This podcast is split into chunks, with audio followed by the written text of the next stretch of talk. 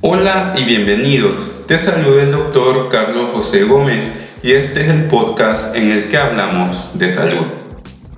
Los efectos que puede tener nuestra mente sobre el cuerpo son variados, de gran impacto y sus verdaderas repercusiones todavía no están bien definidas. En el campo de la salud, el fenómeno de cómo las expectativas pueden afectar la reacción ante un tratamiento y cómo sustancias que no deberían tener un efecto sobre el cuerpo pueden llegar a tener efectos sanadores es un fenómeno que se ha reportado desde hace mucho tiempo.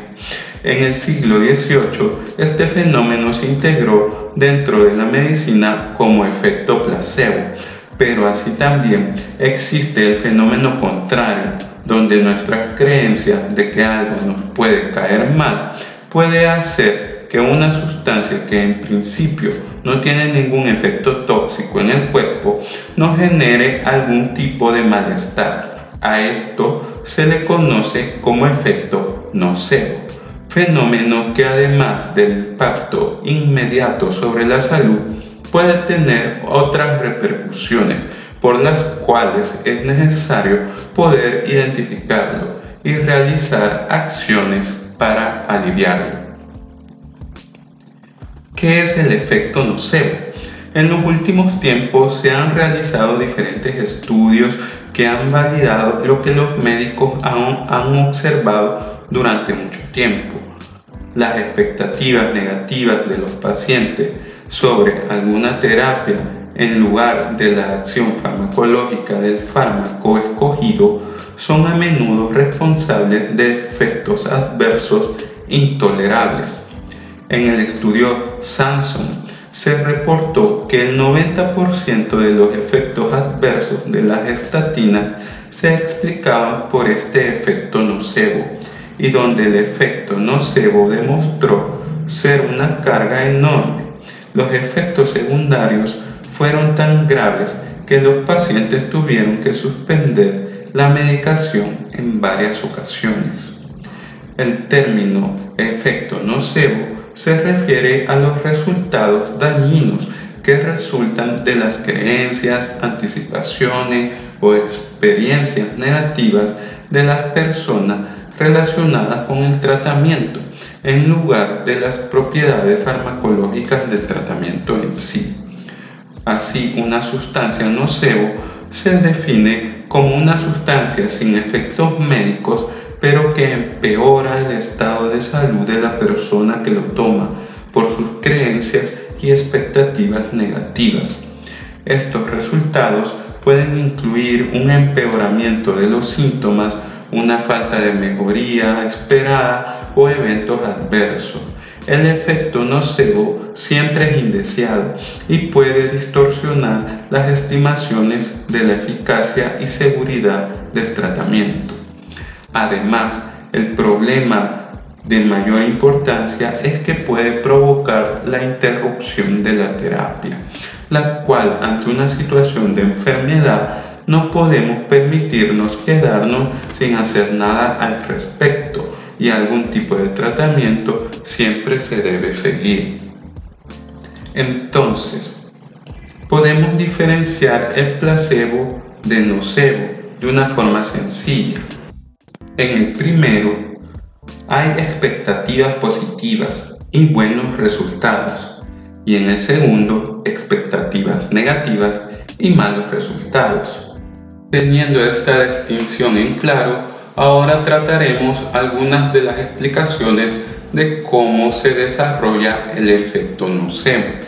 El efecto nocebo puede ser evocado involuntariamente por las explicaciones dadas por los profesionales de la salud durante una consulta médica o procedimiento de consentimiento de algún tratamiento, donde es normal y correcto explicarle a los pacientes tanto las cosas buenas como las malas que pueden pasar al realizar un tratamiento en específico o por información de otros pacientes, de medios de comunicación o internet. Además, puede ser una consecuencia de malas experiencias previas con un tratamiento. a través del aprendizaje y el acondicionamiento. Las sugerencias verbales negativas también pueden provenir de fuentes sin autoridad médica, como otros pacientes, amigos y familiares o los medios de comunicación. Por ejemplo, los pacientes de países donde es más probable que se encuentren sitios web sobre los efectos adversos de las estatinas tienen más probabilidades de demostrar intolerancia a las mismas. Esta información negativa puede causar emociones negativas y expectativas negativas sobre los resultados del tratamiento. Los dos mecanismos que están más estudiados y que están respaldados son mecanismos que involucran la expectativa y otro que implica el condicionamiento clásico. En cuanto al primer aspecto que involucra la expectativa, podemos decir lo siguiente, que al administrar algún tratamiento se pueden crear expectativas en las respuestas futuras mediante el uso del lenguaje.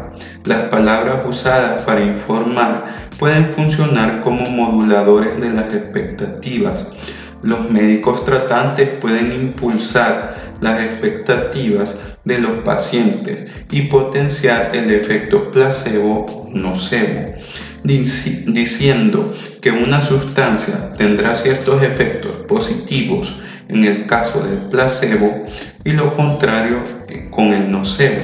Al mencionar posibles efectos negativos, se crean expectativas sobre lo malo que pudiera pasar lo cual puede generar que esto termine pasando. El segundo aspecto, el que implica el condicionamiento clásico, hace referencia a que las asociaciones repetidas entre un estímulo neutro y un estímulo no condicionado pueden resultar en la capacidad del estímulo neutro por sí mismo para provocar una respuesta característica de un estímulo no condicionado. Expliquémoslo con otras palabras. Eh, podemos llegar a realizar una atribución inapropiada, ya sea de una mejoría o un empeoramiento relacionado con algún tratamiento, cuando en realidad fue causado por los cambios naturales de los síntomas o por otras causas no relacionadas pero al coincidir en el tiempo con la medicación que estamos tomando, pensamos que están relacionadas. Hay, hay una explicación neuropsicológica, donde el efecto nocebo está mediado por emociones negativas como el estrés, el miedo y la ansiedad, que a nivel fisiológico se asocian con la activación del eje hipotalámico pituitario adrenal, que controla la reacción al estrés y con mayores concentraciones de la hormona del estrés, el cortisol. Se han observado que tanto el efecto nocebo como la hiperactividad del eje hipotalámico pituitario adrenal se reducen con fármacos ansiolíticos. La ansiedad anticipatoria facilita la transmisión del dolor, al menos en parte a través de los receptores de colecistoquinina y causa hiperalgesia, aumento de la sensación al dolor, como resultado final causando un efecto nocebo. El efecto nocebo también se asocia con una activación reducida de los síntomas dopaminérgicos y opioidérgicos, mediadores cerebrales del placer y el dolor respectivamente. Con esta explicación queremos decir de que al tener un estrés, al tener una ansiedad en relación a lo que uno puede llegar a esperar sobre alguna medicación, esto genera la producción de hormonas en nuestro cuerpo, en este caso la activación del eje hipotalámico pituitario adrenal que se relaciona con mayor cantidad de cortisol en sangre, lo cual puede hacernos más susceptibles a las sensaciones de dolor, ¿verdad? Eh, aspecto que caracteriza el efecto nocebo. El efecto nocebo también puede resultar de experiencias anteriores. Entonces, en estos casos, el efecto nocebo puede deberse a la insatisfacción con tratamientos anteriores. Esto crea expectativas y actitudes negativas explícitas que dan forma a la respuesta futura. Los pacientes pueden asumir que si el tratamiento no funciona en el pasado, no funcionará esta vez o pueden creer que no lo tolerarán cuando han tenido alguna sensación de que algún medicamento les cayó mal anteriormente. Otro ejemplo, los pacientes pueden sentir náuseas después de tomar un medicamento con sabor a fresa si experimentaron efectos adversos después de tomar un medicamento con ese sabor en el pasado. El efecto placebo también puede presentarse como resultado de la actitud. Una actitud negativa hacia el tratamiento puede causar el efecto nocebo o por la insatisfacción con el tratamiento o con el médico. Por ejemplo, los pacientes a menudo desconfían de los medicamentos genéricos o de marca blanca y creen que son menos efectivos y más dañinos que los medicamentos de marca, lo cual no es necesariamente cierto. Incluso muchos médicos también piensan que los medicamentos genéricos son de menor calidad y las señales no intencionales que dan pueden hacer que las actitudes de los pacientes sean aún más negativas y empeorar el efecto nocebo. El efecto nocebo también puede surgir sobre el resultado de la influencia social. En el caso de las estatinas, cuando las sociedades profesionales advirtieron que las estatinas podrían beneficiar a un mayor número de personas, comenzó a circular una afirmación infundada de que las estatinas se desarrollaron para enriquecer la industria farmacéutica y que los médicos están en la cama con las grandes farmacéuticas promoviendo los medicamentos para el colesterol. Las empresas que venden productos naturales para reducir el colesterol también han contribuido a la percepción de que las estatinas son perjudiciales.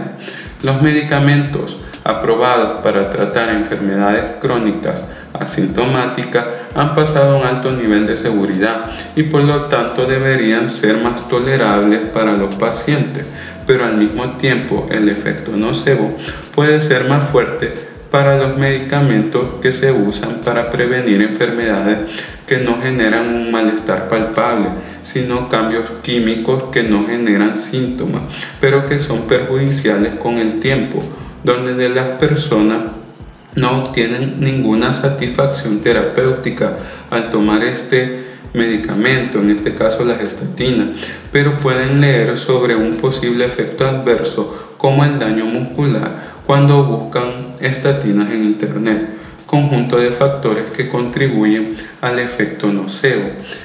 En esta ocasión no me voy a extender hablando de las posibles intenciones de las empresas farmacéuticas o si las estatinas son o no necesarias.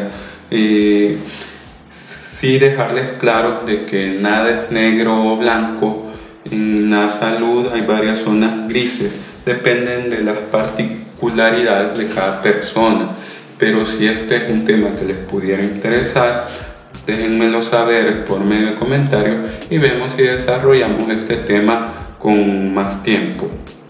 Actualmente no se tiene una explicación precisa del fenómeno del efecto nocebo. Las perspectivas teóricas actuales generalmente consideran la sugestión verbal y el condicionamiento como fuerzas complementarias que juntas influyen en las expectativas que a su vez influyen en la experiencia de sensaciones nocivas. Entonces, ¿y esto cómo puede afectar la salud? Se pueden preguntar. Las consecuencias del efecto nocebo en la práctica clínica son siempre indeseables. Puede hacer que las intervenciones terapéuticas sean más dolorosas, reducir la respuesta al tratamiento, empeorar los síntomas o provocar eventos adversos, lo que a su vez puede provocar la falta de adherencia o la interrupción del tratamiento. Es importante entonces que los médicos reconozcan los síntomas del nocebo como reales, ya que son sensaciones que diferentes pacientes llegan a experimentar, pero a la vez es necesario para que éste no llegue a ser perjudicial que se descarte su importancia médica, entendiendo como pacientes que los síntomas que estamos experimentando no son dañinos o no son una indicación de que el medicamento sea peligroso. Cuanto más se preocupe por lo que una droga le puede hacer a su cuerpo, esta preocupación podrá controlar los efectos secundarios y más intensos se volverán.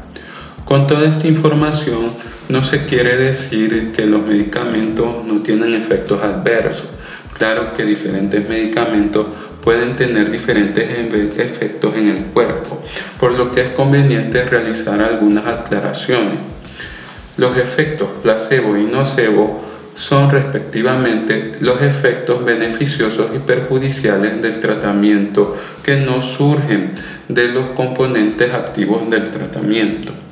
Hasta ahora estos efectos se han investigado con mayor frecuencia en relación al dolor. Ejemplo, que una pastilla me dé dolor de cabeza, que una pastilla me dé dolor de estómago, que una pastilla me dé dolor muscular, una pastilla cuando la como me, me duelen los ojos. Eso es posible que sí sea un efecto nocebo eh, aparte del dolor, solo con el prurito o picazón se ha observado efecto nocebo. Para otros síntomas como náusea, fatiga, somnolencia, los resultados son mixtos y no concluyentes. Entonces, es necesario hacer la aclaración de que los medicamentos sí pueden tener efectos adversos. Eh, existen medicamentos que nos pueden dar reacciones alérgicas, pero uno generalmente va descubriendo a qué cosas es alérgicas y a qué no. Otros medicamentos pueden desencadenar efectos relacionados con su objetivo terapéutico, presentando sus efectos con una intensidad mayor o menor, en el último caso no aliviando el malestar para el que fueron indicados. Ejemplo, un antihipertensivo que por su dosis nos llegue a bajar de más la presión nos puede generar mareo, desvanecimiento, entre otros. O, o en el caso de que no la baje lo suficiente, pueden persistir los efectos de una presión alta, como el dolor de cabeza, eh, inquietud, entre otros. Otro efecto adverso se puede relacionar por el consumo prolongado de algún medicamento que con el uso crónico pudiera desarrollar algún daño. Por ejemplo, el uso de antiinflamatorios no esteroideos como el ibuprofeno por largo tiempo nos puede dar problemas con nuestra mucosa gástrica, problemas de gastritis o problemas renales, ¿verdad? Entonces los medicamentos sí pueden tener efectos adversos. No todo es no todo cosa mala que nos pase es un efecto nocebo. Teniendo esto en mente, es necesario tratar de ser lo más neutro en cuanto a expectativas o prejuicios antes de empezar un tratamiento. Y si, y si se van a tener expectativas, pues tratar que sean expectativas positivas y no negativas eh, y acompañados de un profesional de la salud que nos genere confianza. Recordemos cuál es el mayor problema del efecto nocebo. El problema es que es responsable de la no adherencia al tratamiento y de su interrupción. Cuando los pacientes esperan sentirse peor o no mejorar, tratan cada sensación negativa como causada por el tratamiento, por lo que no toman el tratamiento con regularidad ni lo interrumpen por completo, lo que a su vez da como resultado una dosis insuficiente del medicamento. Las recomendaciones para evitar el efecto nocebo son las siguientes. Puede ser beneficioso no tener información sobre posibles eventos adversos que pueden no estar relacionados con el tratamiento o tener poca importancia clínica, como dolores de cabeza leves o náuseas. Sin embargo, es fundamental informarnos sobre los efectos adversos a largo plazo o aquellos clínicamente importantes o potencialmente peligrosos que se pronostican a partir de las propiedades farmacológicas de un fármaco. Por ejemplo, advertir que no podamos conducir ni operar maquinaria pesada después de, tomar medicamentos que causen somnolencia, si es un efecto importante del que debemos estar conscientes. El efecto nocebo también se puede prevenir mediante una lectura cuidadosa y un encuadre positivo de la información a la que tenemos acceso, centrándonos en las posibilidades de mejorar, en la supervivencia, en la ausencia de síntomas y de no desarrollar efectos adversos. Por lo tanto, es importante cambiar la situación o las actitudes antes de cambiar de medicación. Recordemos que si tenemos algún problema de salud es importante tener tratamiento y que cualquier tratamiento adecuadamente indicado es mejor que permanecer indiferente ante nuestro problema de salud. Es necesario manejar las creencias y experiencias. Esto es el núcleo de las posibles estrategias para evitar el efecto nocebo. Una relación solidaria y empática con el profesional de salud que nos atiende es beneficiosa. Y el último punto es manejar las expectativas. Las recomendaciones para manejar las expectativas es que a la hora de empezar un tratamiento debemos evitar explicaciones centradas solo en los efectos secundarios. Debemos también que se nos haga el enfoque en cómo nos vamos a sentir mejor a la hora de tomar ese medicamento. Siempre es necesario poder acceder a la información, pero entendiendo los contextos en los cuales éste se presenta y nunca sobreinformarnos. Debemos centrarnos en los efectos positivos del tratamiento.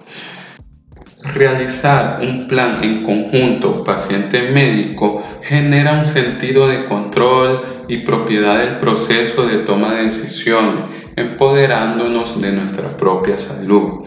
La actitud empática por parte del profesional de la salud puede ser beneficiosa para evitar efectos nocivos. En casos particulares puede ser recomendable iniciar un nuevo tratamiento con una dosis baja, siempre y cuando sea posible, dependiendo de la enfermedad y del medicamento. Estas son las recomendaciones para evitar el efecto nocebo. Espero que lo tengas claro y que haya sido esta información de ayuda para ti. Eh, si te gustó este podcast, síguenos para estar pendiente de nuevas publicaciones. Si crees que esta información le puede ser de ayuda a alguna persona querida, no dudes en compartirla. Y si quieres información más detallada o revisar nuestras fuentes, pueden visitar nuestro sitio web saludmv.com. Recuerda, la salud es algo en lo que se trabaja todos los días.